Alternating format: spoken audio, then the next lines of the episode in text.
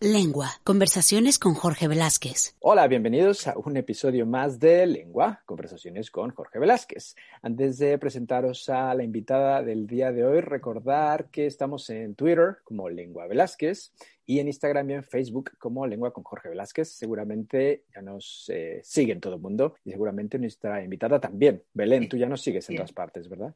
Sí, Así es. Eso espero.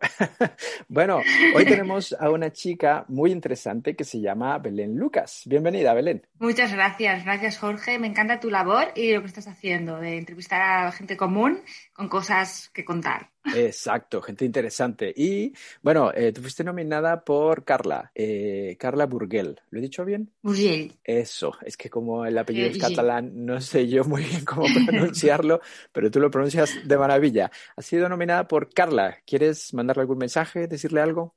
Bueno, pues mi amiga Carla es astróloga eh, desde hace pocos años, pero es una persona que tiene una curiosidad por las por la vida y por la, gente y, tiene un, amor intrínseco a sus amigos que le, le, quería decirle a Carla que muchas gracias por apoyarme siempre y que además de astróloga es una persona maravillosa. Perfecto. Bueno, saludos a Carla, que seguramente nos estará escuchando. Ahora, Belén, vamos a hablar de ti, porque tú has hecho muchísimas cosas. Eh, ahora vives en Berlín. ¿Cómo te defines profesionalmente? ¿Nos puedes hacer un resumen de tu carrera? Bueno, pues claro que sí. A ver, yo me empecé a definir mm, profesionalmente desde mi propia identidad.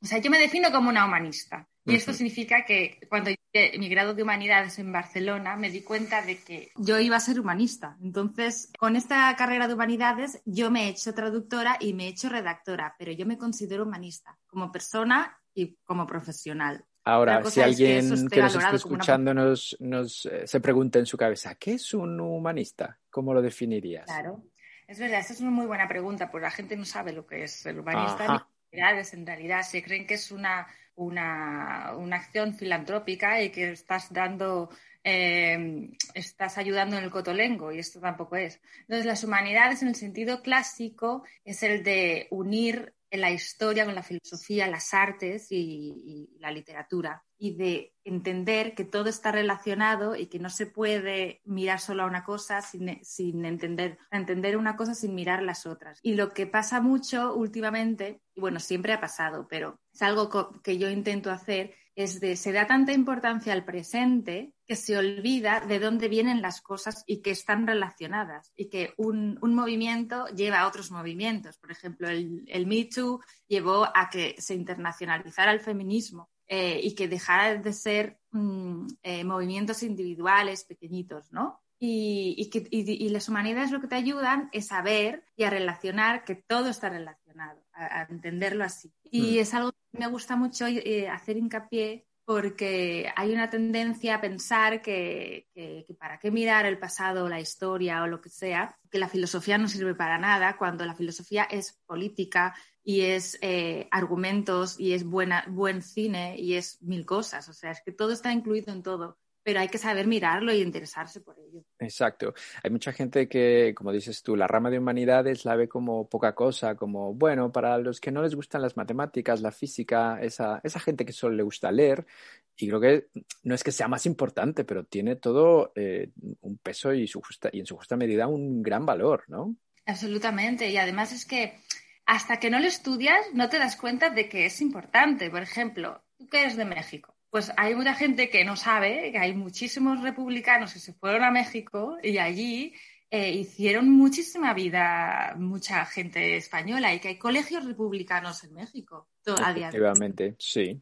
Y, que y la, escuela normal, hay como métodos de estudio que se desarrollaron allí con muy buenos profesores que, que salieron de España y, estas dos, estos dos países están absolutamente relacionados por la historia y casi se obvia eso. Y, hasta que no estudias esto, eh, no lo, no lo, ves. Y, por ejemplo, otra cosa que me di cuenta con las humanidades, y luego aquí hice un máster en, en Berlín, que me sirvió de mucho también, porque me di cuenta de que la, la manera de estudiar las humanidades en Barcelona era muy eurocéntrica. Mm. Entonces, cuando empecé a estudiar lenguas, el máster en culturas románicas, empecé a estudiar eh, Latinoamérica, el Caribe, África eh, todo lo que tenía relación con la lengua hispana y la lengua francesa fuera de Europa. Y esto me abrió la mente, porque dejé de pensar de esta manera tan eurocéntrica que pensamos en, Europa Exacto. y humanidades. Y, entonces empecé a integrar también eh, pues otra, otras literaturas, otros países y otra historia, como la de, la de Latinoamérica, como algo que era consecuencia de la conquista española, pero a la vez tenía un valor enorme y que a veces seguimos con esta arrogancia, ¿no? Hacia este tipo de continente. Y, claro, hasta que no entras en ese mundo, no te entra por los ojos en tu vida diaria. Y por eso le, doy muchísimo valor a las humanidades, porque pone todo al mismo nivel. Exacto. Lo que estás diciendo es muy interesante porque efectivamente la gente de Europa o, los europeos se creen que Europa es el ombligo del universo, el ombligo del mundo y, y, no es así. Y vemos eh, o eh, yo que sé, Asia o Latinoamérica o África como los otros, como ellos, que son muy raros. No, no, hay muchos puntos de vista. Absolutamente, y, y, casi como que el primer mundo es Europa, ¿no? Y es Estados. Unidos, y nada más. Y esto me parece un error enorme, enorme, porque además eso siempre lo pienso en mi familia, yo lo comentamos mucho, cuando en la televisión, en las noticias, entrevistan a gente común que ha vivido un terremoto, lo que sea en Latinoamérica, hablan con una mm, locuacidad, eh, con una riqueza de vocabulario que aquí ni los de, de, de, un buen barrio de Achampla, ¿sabes? Sí. la gente no habla tan bien, lo digo en serio. Bueno, aquí, aquí, yo estoy en Berlín, pero me refiero como en España. No sé, me parece como que casi que, no sé, es que me sorprende mucho también a nivel educativo. Y le dan mucho valor también a los libros, a la literatura. Es algo que me encantó eh, descubrir cuando, cuando estudié el boom latinoamericano. Mm. En realidad todo, todo venía de librerías pequeñitas, de escritores que no tenían ni un duro cuando empezaron. Y, los, y, el movimiento se hizo movimiento porque iban pasando libros entre países, pero como a un nivel muy, muy pobre y muy individual y, a la gente le da mucha importancia a la lectura. Pero nos hemos desviado, no nos has contado nada de tu carrera. Ay, perdón, es que estaba hablando de las humanidades. Vale, vale, a ver, te voy a, te voy a resumir, ¿vale? Porque si no... A ver, hice el grado de humanidades. Luego me fui a vivir a Londres. Estuve allí un año. Entonces me apunté a la Birkbeck University para hacer unos cursos de traducción de lengua de alemán y francés a inglés. Después de un año me pareció carísimo Londres y me volví a Barcelona. Entonces seguí trabajando en Iberia, porque yo trabajaba en el aeropuerto, así me... O sea, yo trabajé durante mis estudios de, humanidades en un estanco, el estanco que hay enfrente de la Catedral de Barcelona, que a la gente le hace mucha gracia porque nadie trabaja nunca en un estanco. Pero tú sí.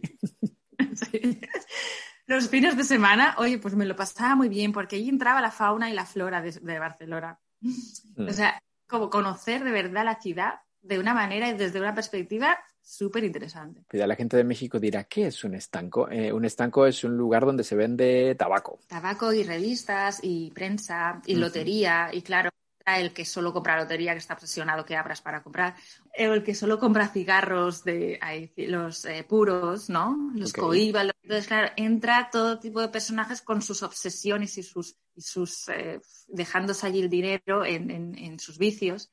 E, esto, esto es el estanco. Y luego estuve entonces en el aeropuerto trabajando para Iberia eh, intermitentemente. En verano un tiempo, luego necesitaban tres meses, tal.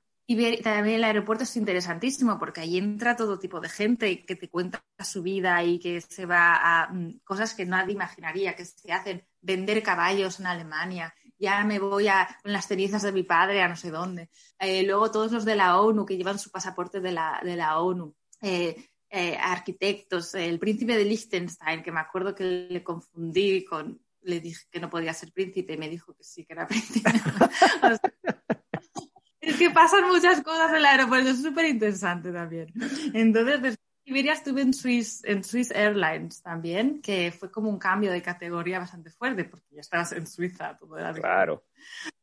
Sí, entonces después de esto me fui a vivir a, Berlín. En plena crisis, cuando comenzó la crisis en Barcelona, yo me vine a vivir a Berlín y lo que iba a ser unos meses fueron 10 años, que ahora llevo 10.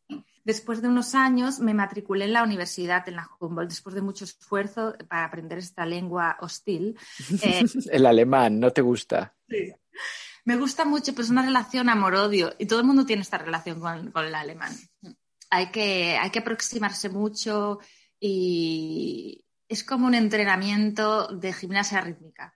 O sea, es como de dolor, pero también de, recompensa. Eh, tengo un amigo que me decía, la vida es muy corta para aprender alemán, pero te da mucha satisfacción, ya lo sabes. Hombre, especialmente si estás viviendo en Berlín, me parece necesario, ¿no? Cuando Berlín se convirtió en una ciudad hipster, cuando llegaron los norteamericanos y abrieron sus cafés con cafés a cuatro euros, entonces falta hablar alemán. De repente todo el mundo habla inglés y el que te vende el café te dice, ¿Can you speak English? Y tú dices, o sea, que yo me he matado el cerebro para aprender alemán, porque si no, no encontraba un trabajo como camarera y ahora tengo que hablar inglés porque tú no entiendes mi alemán. Increíble. Berlín es esto ahora. La pregunta es, ¿qué haces en Berlín? Me he hecho traductora y redactora y ahora redacto para Berlín Amateur, que es una revista de Berlín en español. Y entonces en esta revista eh, redacto sobre exposiciones de fotografía. Aquí en Berlín hay muy buenos museos de fotografía, porque aquí estudió Helmut Newton y entonces está la Fundación Helmut Newton y luego está la CO, que es la antigua eh, oficina de correos de, Berlín, que se volvió museo de, fotos. Entonces aquí hay muy buenas exposiciones de foto y muy buenas exposiciones de historia. Hace, poco fui a ver una de de Hannah Arendt.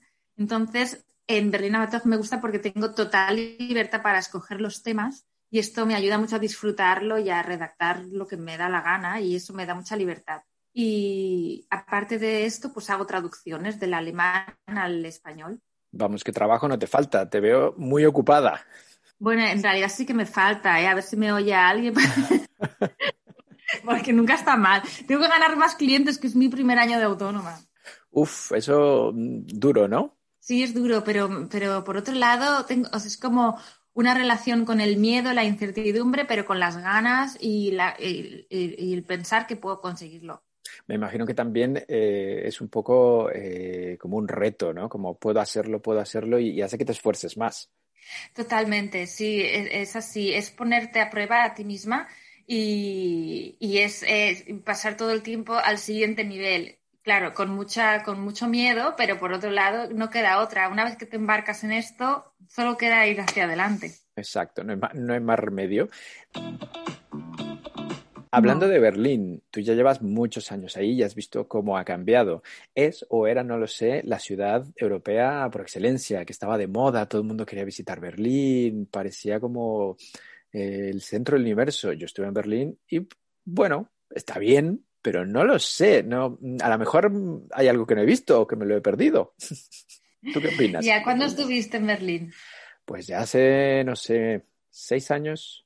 He estado un par de veces en Berlín. Una vez fue horroroso porque eh, hacía un frío. Mucho frío, claro. Era imposible estar en la calle. Te imagínate hacer turismo en invierno a menos 5 grados, yo qué sé, caminando por la calle. Después de, después de 15 minutos acabas dentro de un café, o sea, porque es imposible estar en la calle. Entonces no disfruto.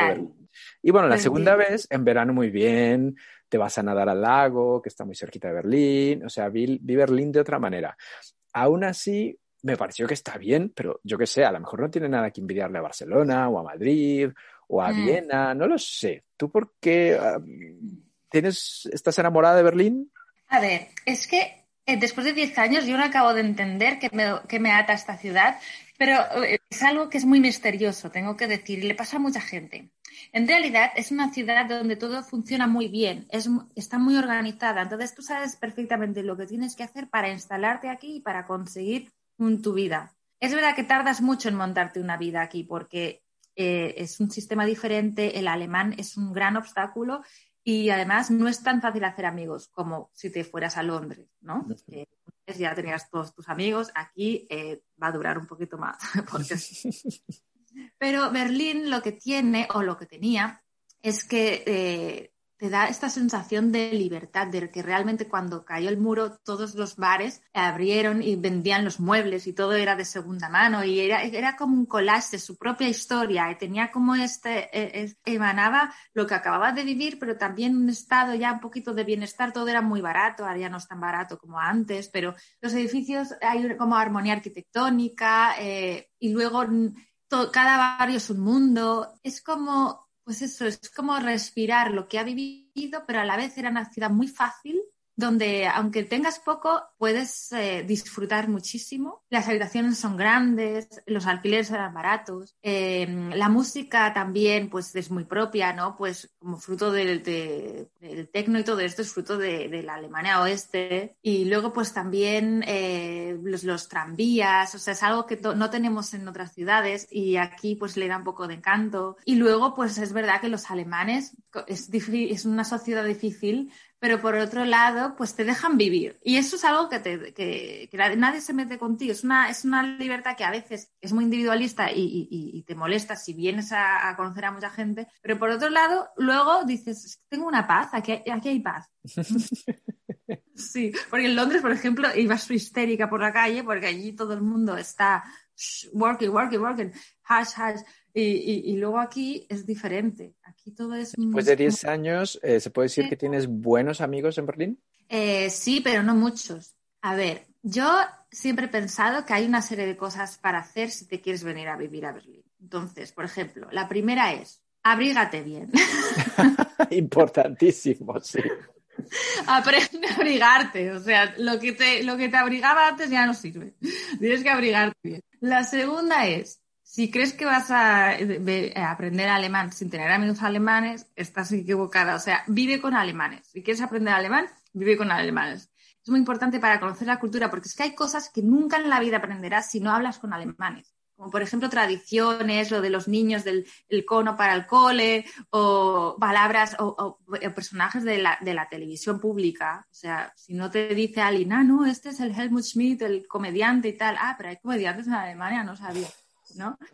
Entonces, hay muchas cosas que solo, que solo aprendes con alemanes. Y luego, además, es el temple que ellos tienen. Si no hablas con ellos, no conoces a la sociedad.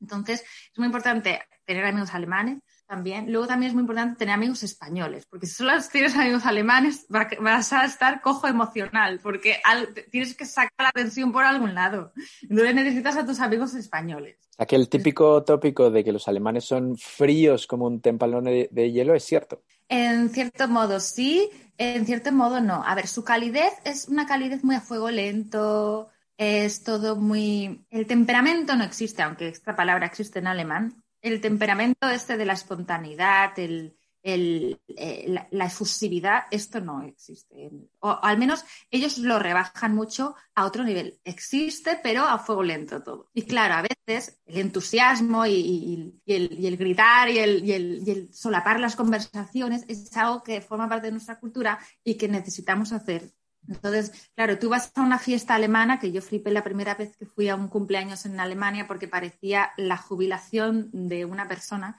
O sea, eh, todos en, corro, guardándose los turnos de palabra, todo el mundo sentado, la música puesta, pero todo el mundo sentado. Falta locura, falta locura. Me acuerdo que un día volé de Berlín a Nápoles y fue como, gracias. O sea, era un día que lo necesitaba, porque era como el caos puro contra el orden mm, establecido.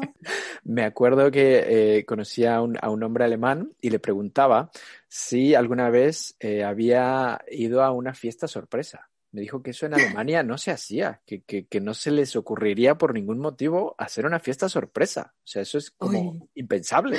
¿A quién se le puede ocurrir? Claro, claro, tiene todo el sentido, ahora que lo pienso, porque nadie entra en la individualidad del otro sin que le den permiso para nada hacerlo. claro. Es muy así esta, esta sociedad. De hecho, es uno de los motivos por los que creo que está prohibida, el, no, que no está extendido la norma de usar mascarilla. Aquí con la pandemia no es obligatorio usar la mascarilla. ¿Ah, sí? Solamente para entrar en los establecimientos de compra. Pero por la calle, solo en algunas calles puntuales. No es obligatorio llevarla todo el tiempo. Vaya. Nadie la lleva, pero esto es algo que tiene que ver con esta idea de la obediencia que, o sea, el, nazismo puso tantas normas y obligó tanto a la población que esta sociedad eh, está muy despierta a la hora de que no me impongan algo que tenga que ver con mi libertad individual. Entonces, es hiper desarrollado en la sociedad. Y es el motivo por el que creo que no, que no usan mascarilla. Tú eres eh, una chica de Barcelona, de España, pero has emigrado a Berlín. ¿Qué opinas de la inmigración eh, a cualquier sitio o en cualquier dirección? De, Latinoamérica a Europa, de Europa a Latinoamérica. ¿Crees que es algo positivo, que te enriquece como persona, eh, que te hace mejor, peor? Vale, muy buena pregunta. Alda, nunca me la habían hecho. bueno, nunca me habían hecho una entrevista. Ahora que ¡Mira! Tenemos la exclusiva, la primera entrevista de Belén Lucas. Pues yo creo que mucha gente migra todo el tiempo, o sea, ya sea un Erasmus, eh, cosas pequeñitas, o ir tres meses a ver a tu abuela, a su pueblo, o lo que sea. Eh, cada vez que, pero claro, si hablamos de cambiar tu vida, esto solo puede enriquecer, ¿no? Porque estás mirando, es como los libros. En realidad, tú lees y es como ver todo desde otra perspectiva y adoptar, aceptar otra realidad. Entonces, eso te hace entender otras, otras formas de vida, otras sociedades, otras lenguas, abrir tu mente enormemente, eh, incluso de, las, de los temas que hablan, de los medios de comunicación, aquello que tratan. Todo te abre realmente la mente y te deja, eh, deja atrás como ese molde que era el único y que es, era tu manera de entender la vida. Y por otro lado, te hace entender tu vida, lo que has vivido hasta entonces y la gente que has conocido con una distancia y una perspectiva en la que puedes revalorizarlo todo otra vez y decir, ¿esto por qué lo hice así? ¿O por qué hacemos todos esto así en Barcelona? ¿Por qué nadie devuelve las botellas al supermercado? Eran dos céntimos por botella que podría cambiar la vida de la ciudad. Mil cosas. O a nivel individual, repiensas tus tradiciones de otra manera. Es, el otro día vi un vídeo de, de ¿qué, pasa cuando vives fuera y vuelves a Barcelona o vuelves a España, que le haces fotos a las tortillas de patatas. y eso te pasó. Claro, todo esto. Sí, o que te pasas todo, que, que, gastas todas tus vacaciones en irte a casa con la gente de siempre e ir a los bares de siempre, porque lo que quieres es eso. Claro, porque ya que vives fuera. Claro, entonces echas mucho de menos eso. Pero emigrar, eh, pues para, bueno, para todo el mundo, y la prueba está en que los escritores estos más conocidos, por ejemplo, de Latinoamérica, Bolaño, Cortázar, pues todos vivieron en otros lugares, escribieron desde otros lugares, empezaron a hablar de sus países de origen, de Chile, de, Argentina, desde otro lugar porque se piensa mejor las cosas. De hecho, Patria la escribió Aramburu desde Alemania. ¿Y por qué? ¿Por qué? Pues yo creo que eso ayuda a, hacer, a dar una mejor perspectiva de, la historia vivida. Hmm. O sea que recomendamos emigrar a la gente. A ver, si, si les sale del corazón, sí, esa es la diferencia cuando tenían que venir a Alemania españoles a ganarse el pan, lo que querían es, deseaban volver. Y muchos volvieron, otros se quedaron, pero muchos solo querían volver. Claro.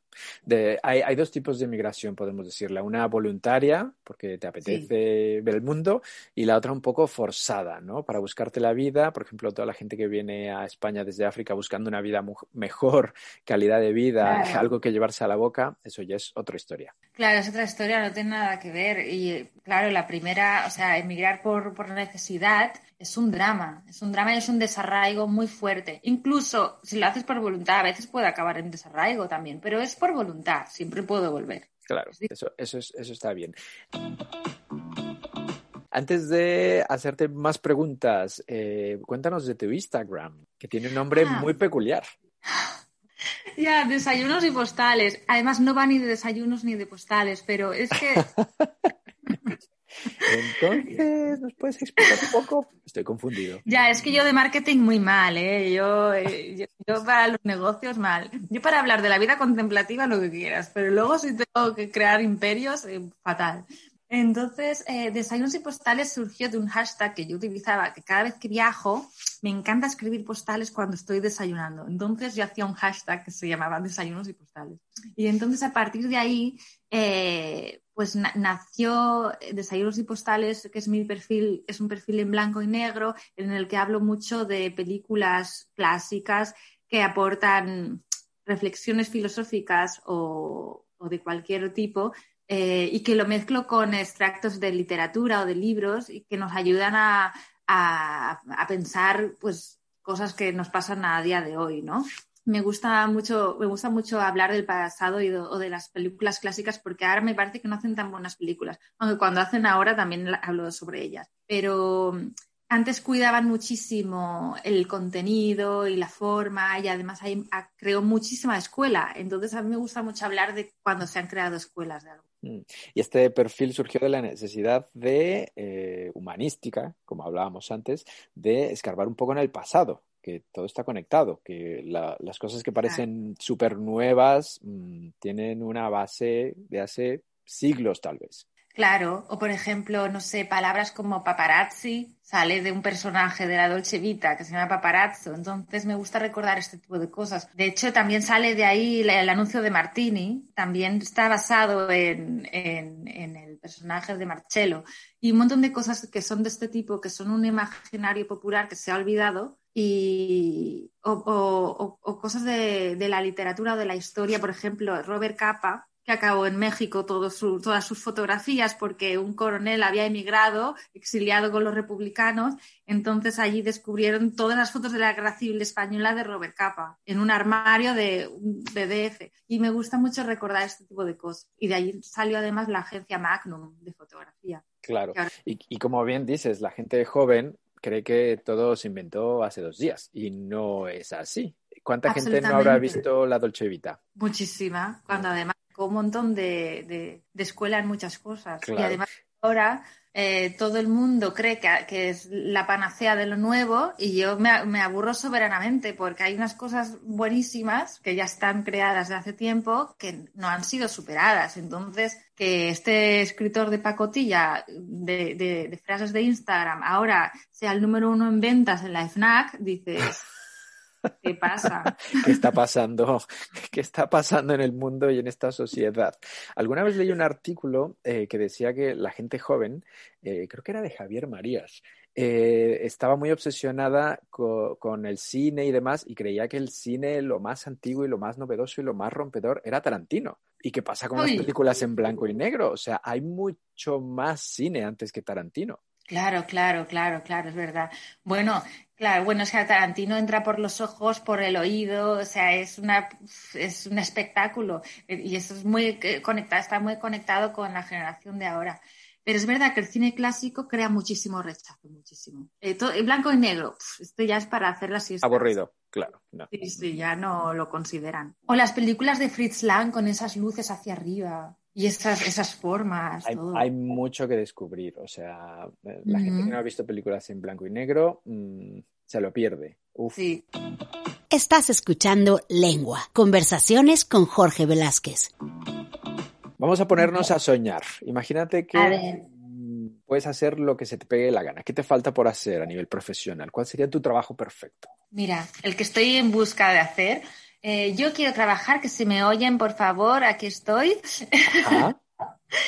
me gustaría trabajar para Harper's Bazaar España, haciendo artículos, haciendo entrevistas. O sea, me encantaría entrevistar a personajes del mundo de la moda, de, la literatura, del cine. Eh, me gustaría hacer yo misma las entrevistas, porque ya hice una entrevista a Iciar Boyain una vez para Berlín Amateur y me lo pasé tan bien que pensé, yo quiero hacer esto. Ah, yo quiero dedicarme a esto. Conversar, claro, porque además de hacer preguntas es como tú, ¿no? Que es una, es una charla, es una charla interesante. Claro, exacto. Muchísimas cosas de un lado y de otro. Y a mí me encantaría mm, juntar esa redacción de un artículo por cualquier razón o porque hay, un estreno de una peli o, cualquier cosa, con la experiencia que yo vivo al estar allí presente y viajar hasta este lugar y eh, conocer a esta persona personalmente. O sea, esa aportación personal que me, que me, que me supondría ser redactora. Te gustaría, te gustaría, pero solo para esa revista o puede ser para otra cosa? Pueden ser también para otras si no hay plazas. Ok. Porque te veía yo muy eh, ahí, en esa. Ya. No, porque ya hablé una vez con el redactor jefe Alberto Pinteño, entonces tengo que volver a hablar con él. Pero, pero si no es allí, podría ser en cualquier otro lugar. Eh, claro, que, que sea sobre cultura, esto es muy importante. Y, mm, que, o sea, que, que haya un poco de que las expectativas sean un poquito altas. No quiero entrevistar a, no sé, bueno, es que es respetuosa, pero que lo más internacional posible. A gente de alto standing. O sea, no quiero entrevistar a la presentadora de la isla de no sé qué, ¿sabes? Ah, vale, vale, ya, ya, ya. O sea, gente de la cultura no Claro. celebrities, no... mm. Claro, o puedo entrevistar, también hablo francés, puedo entrevistar a cualquier persona del, del mundo de, de- de la, de la cultura francesa. o sea, Mira, tienes, tienes un gran handicap. Tú hablas español, hablas catalán, hablas francés, hablas alemán y hablas inglés, me imagino. También, sí, cinco idiomas. sí, sí, sí, sí, sí. Me gustan mucho estos idiomas. Eh, también hablo un poco de portugués, pero creo que ahora lo perderé un poco, porque ya no voy a ir tanto a Portugal como antes. Mm, no voy a preguntar por qué, porque me lo imagino. No vamos a poner el dedo en la llaga. No, no. Te lo imaginas bien. Ok, vamos a seguir la entrevista. Dime una cosa, tienes que recomendarnos eh, una peli, un libro, una serie y un disco. ¡Qué maravilla! Me encanta. Aunque siempre me, me equivoco, luego pienso, mierda, tenía que haber dicho esta peli o este libro. La vida soñada de Los Ángeles. Es una película de los años 90 francesa, de dos chicos. Bueno, sí, igual, por esto no hace falta que lo cuente, ¿no? Sí, si quieres, sí, sí. ¿Por qué, por qué tendríamos que ver esta peli? Eh, ¿Qué nos puede aportar? Bueno, son dos chicas perdidillas que en un momento de, de- de la vida se, se encuentran, se acompañan muchísimo, se hacen amigas, pero ante las vici- vicisitudes de la vida, cada una las enfrenta de una manera muy diferente. Una con mucha ira y resistencia y la otra es más dócil, acaba abrazando más eh, lo que va llegando y entonces es como ver la misma situación desde en una perspectiva de dos chicas que están en la misma situación, que se apoyan la una a la otra y, y está, y además hay una música de Jan Tiersen preciosa y se desarrolla muy inteligentemente. No sé, me gustó mucho esta película, La, La vida soñada de los ángeles. Perfecto, habrá que buscarla. Ahora, Sí. esta, esta peli, esta pregunta va a ser difícil. ¿Qué libro nos recomendarías? Es muy, muy difícil esta. Mm. esta. A ver, de verdad, de verdad, creo que La Odisea es, es el libro de los libros. O sea, me lo leí hace dos años y es una maravilla porque todos los libros de formación, eh, la novela de formación que llaman como Berlín Alexanderplatz y todos estos libros donde el, el personaje evoluciona mucho, a mí me encantan. Pero es que creo que es que realmente el origen de todo es, la Odisea, porque eh, la Odisea es la segunda parte de, eh, de una historia que es, la primera es la guerra de Troya, que es la Ilíada, y la segunda es cuando ya ha pasado la guerra y él vuelve a su casa. Entonces la vuelta a casa son 20 años. Para volver a Ítaca tarda 20 años, que le pasa de todo, que se encuentra con todos los muertos de la batalla en, en- el inframundo, eh, se encuentra con todas las, las diosas que son señales de, de- señales de- del universo, digamos, que le van indicando cuáles son sus fortalezas, cuáles son sus debilidades, y es, es, un, es un libro casi espiritual, es que es preciosísimo. Luego está Atenea, que le hace de intuición y que es que- quien consigue guiarle para llegar a Ítaca, y cuando llega a Ítaca está allí Penélope. Es una maravilla de libro. Es O un sea, es- básico entonces de la literatura. Todo el mundo tendría que leer La Odisea. Totalmente. Y hay que leerlo un poco con las ganas de meterse en ese lenguaje y esa perspectiva, porque claro, es un poco ortopédico leerlo eso ahora a día de hoy, pero hay que meterse y entonces ya lo disfruto. Serie, ¿qué serie nos recomendarías? Ostras, yo no miro series, qué guay. Ninguna, nunca, jamás. Puede ser una muy antigua. ¿Sabes ¿eh? por qué? Te, te comento por qué no miro series. Porque yo, todo el mundo trabaja desde el ordenador y yo no entiendo cómo esta gente tiene la energía para seguir mirando una pantalla cuando acaba de trabajar. Yo no miro ni una serie. Yo acabo de trabajar y como mucho me abro un libro o una revista, pero ya no puedo mirar pantallas. No miro series, me aburre enormemente. Y, a ver, una serie, pero te diré alguna. Mira, Friends, que es la universal. Ok. No, no eres la primera en recomendarnos Friends, es un clásico. Claro. Ahora, No un disco. de disco buen humor siempre. ¿Qué disco? Hmm. Vale, a ver. Que esto queda un poco antiguo porque ahora la gente, bueno, ya escucha Spotify, escucha canciones sueltas, pero un disco, uno que digas, mira, este tendría que escuchárselo de principio a fin la gente. Pues mira, te voy a decir uno de 1910 que descubrí hace poco que me encanta, que es, espérate, que no me quiero equivocar, ¿eh? De 1910. Sí, es de Isaac Albeniz, La España soñada, me parece que se llama. Es una maravilla. Está incluido, además, creo que Woody Allen incluyó algunas canciones en Vicky Cristina Barcelona. Es preciosísimo de principio a fin. Ok, eso es una muy buena recomendación. Me lo pongo a veces para bajar las revoluciones mentales. La guitarra soñada se llama. Eh, digo este por, precisamente porque es que Albeniz se, se, reconoce, se reconoce perfectamente ¿eh? en las canciones porque forman parte de nuestro imaginario y no lo sabemos, pero nadie sabe que es de Albeniz y que son de 1900. Wow, ok. Habrá que escucharlo, lo vamos a buscar. Tu manager me advirtió que no te hiciera preguntas personales, pero yo siempre ignoro a los managers de mis entrevistados. Venga. Eh, ¿Cómo se te puede conquistar? Venga, a ver, eh, pues a mí con la palabra, eso sin duda. Hmm, me lo imaginé. Sí, sí. No, no, eh, además es que después de la relación que he tenido, además, precisamente, eh, es que además fui a ver una obra de danza contemporánea que no decían ni una palabra en toda la obra y al final de la, de la, de la, de la, de la representación dijeron, eh, no hay, perdón, es que me voy a equivocar, ¿eh? pero decía como, ante, contra la especulación solo queda la palabra. Y a mí me parece que se, puede se me puede conquistar perfectamente con, con, la conexión de, de unir los, las emociones y los pensamientos con las palabras. O sea que mmm, tú ahora mismo estás soltera, me imagino, ¿no? Sí. Eh, un, novio perfecto para ti sería un escritor, un autor de teatro, mm, alguien que trabajara en una editorial, alguien relacionado con la palabra.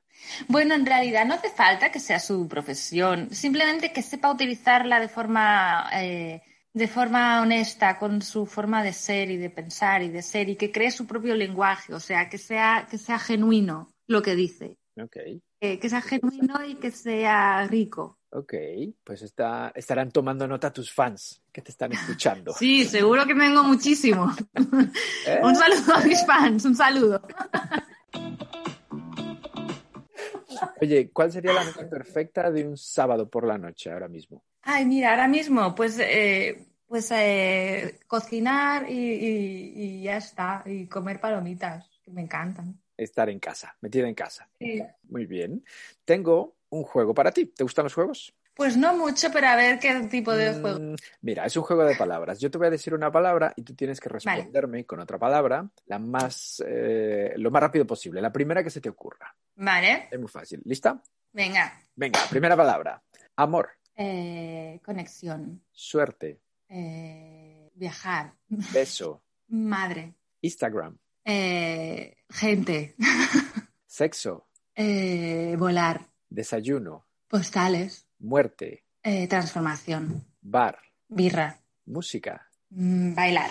Lengua. Idiomas. Postales. Viajes. Amistad. Eh, am eh, chicas, amigas. Podcast. Ami tengo un podcast muy guay, Deforme Semanal se llama. Es muy guay este. Deforme Semanal. Sí, sí. Lo buscaré. Eh, siguiente palabra. Barcelona. Muy, muy Casa. Mm. Cine. Eh, papá, mi padre. Animal. Eh, animal, gato. Agua. Eh, Mediterráneo. Canción. Canción. Otis Redding. Comida. abuela. siguiente. Berlín. Berlín, crecer. Y finalmente, libertad. Libertad, mi, mi, espacio. Muy bien. Ah. ¿Lo ves? No ha sido tan difícil el juego. Es verdad, es verdad. Tampoco ha sido tan difícil. Ahora ya me gustan más los juegos. He aprendido que ya me gustan. Menos mal. Oye, te tengo una noticia. Eh, cuando terminemos el podcast, cuando esté publicado, la producción del mismo te va a hacer llegar un millón de euros. ¿Qué vas a hacer, a hacer con él? De verdad, un millón de euros. Me voy a comprar una casa en Tarragona. Lo tienes clarísimo, vamos. Es que allí pasé mi infancia y siempre he querido volver. Ok, pero no va a ser un, un, apartamentito, no, una señora casa. Una señora casa en el campo. Muy bien, lo tienes clarísimo. ¿Cerca del mar? Sí, sí, claro, tiene que estar a 20 minutos del mar. lo tienes súper medido todo. En Tarragona, de tantos metros, cerca del mar, a 20 minutos. Exacto. Muy bien.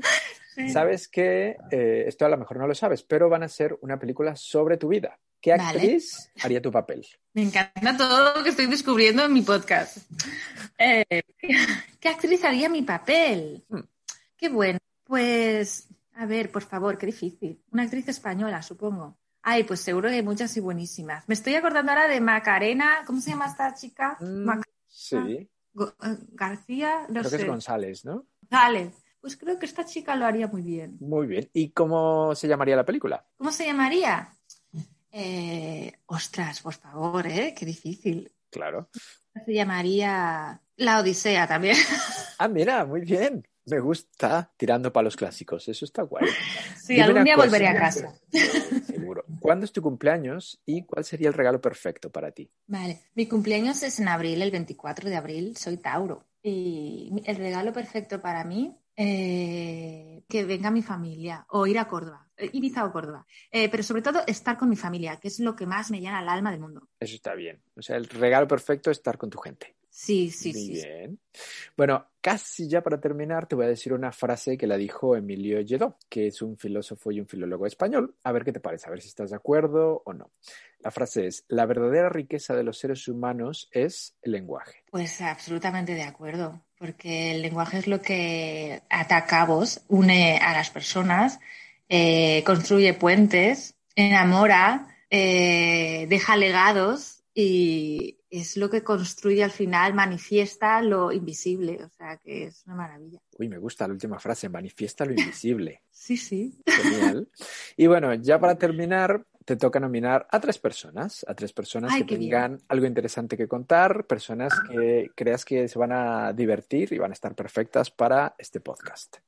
Muy bien, pues lo tengo clarísimo. Además, tengo, por un lado, a la propietaria de la librería española en Berlín, que ha creado una pequeña, un un pequeño centro neurálgico para los hispanos de la ciudad y además ha construido su pequeña librería y la ha hecho creer- crecer en cinco años. Y esta es Ana, que tiene la, la librería Bartleby and Company, Ok, genial. que vive cerca de aquí, además. Ella vive ci- encima de su librería. Entonces, está Ana y luego está Gala, que es una amiga diseñadora. Ella diseña vestidos eh, en base a tu personalidad y a lo que emana tu, tu forma de ser y, y tus heridas también. Es muy espiritual. Wow, pero entonces son muy personalizados sus diseños, ¿no? Mucho, muchísimo, muchísimo. O sea, son diseños 100% personalizados y es, es, es como sanar a través de, de la moda y de las telas. Wow, Entonces- qué interesante. ¿Esta chica está en, con- en España? Está en Barcelona, tiene un atelier allí, se llama Gala Canut y su marca es Bagari Calon. Ya te la enviaré. Perfecto, genial. ¿Y la tercera persona? La tercera persona es mi hermana, Muy bien. Mi hermana Sara Lucas, ella es eh, humanista también, pero eh, es publicista, es humanista y publicista, es directora de una agencia de publicidad y, y además es especialista en arte contemporáneo, o sea que ella tiene muchísimo que aportar. Genial, wow, muchas gracias. Ya me de pasarás nada, contacto a ti. estas chicas. Y bueno, ¿algo más que quieras decir antes de despedirnos? Simplemente que me encanta tu labor otra vez porque mm, eh, me, me parece importantísimo descubrir eh, a, la gente común y a la gente común que no es tan común, quiero decir, que, que tiene muchísimas cosas que aportar, y, pero que a lo mejor no tiene eh, eh, ni, ni los medios ni las ganas de, de- de- de construir un, un mundo ególatra alrededor, pero que, al- que a la vez aporta muchísimo y que tu curiosidad pues puede, puede mm, derribar fronteras. Exacto, y yo creo que inspirar a mucha gente también. A lo mejor hay gente que te escucha y dice, wow, esta chica me ha hecho descubrir, yo qué sé, el cine mudo, el cine blanco y negro o la Odisea, ¿sabes? Qué bien, ya, sí, sí, sí, sí. Bueno, Belén, pues un placer platicar contigo. Muchas gracias. Eh, sigue disfrutando de tu domingo y un beso grande. Igualmente, muchas gracias, Jorge. Chao. Lengua. Conversaciones con Jorge Velázquez.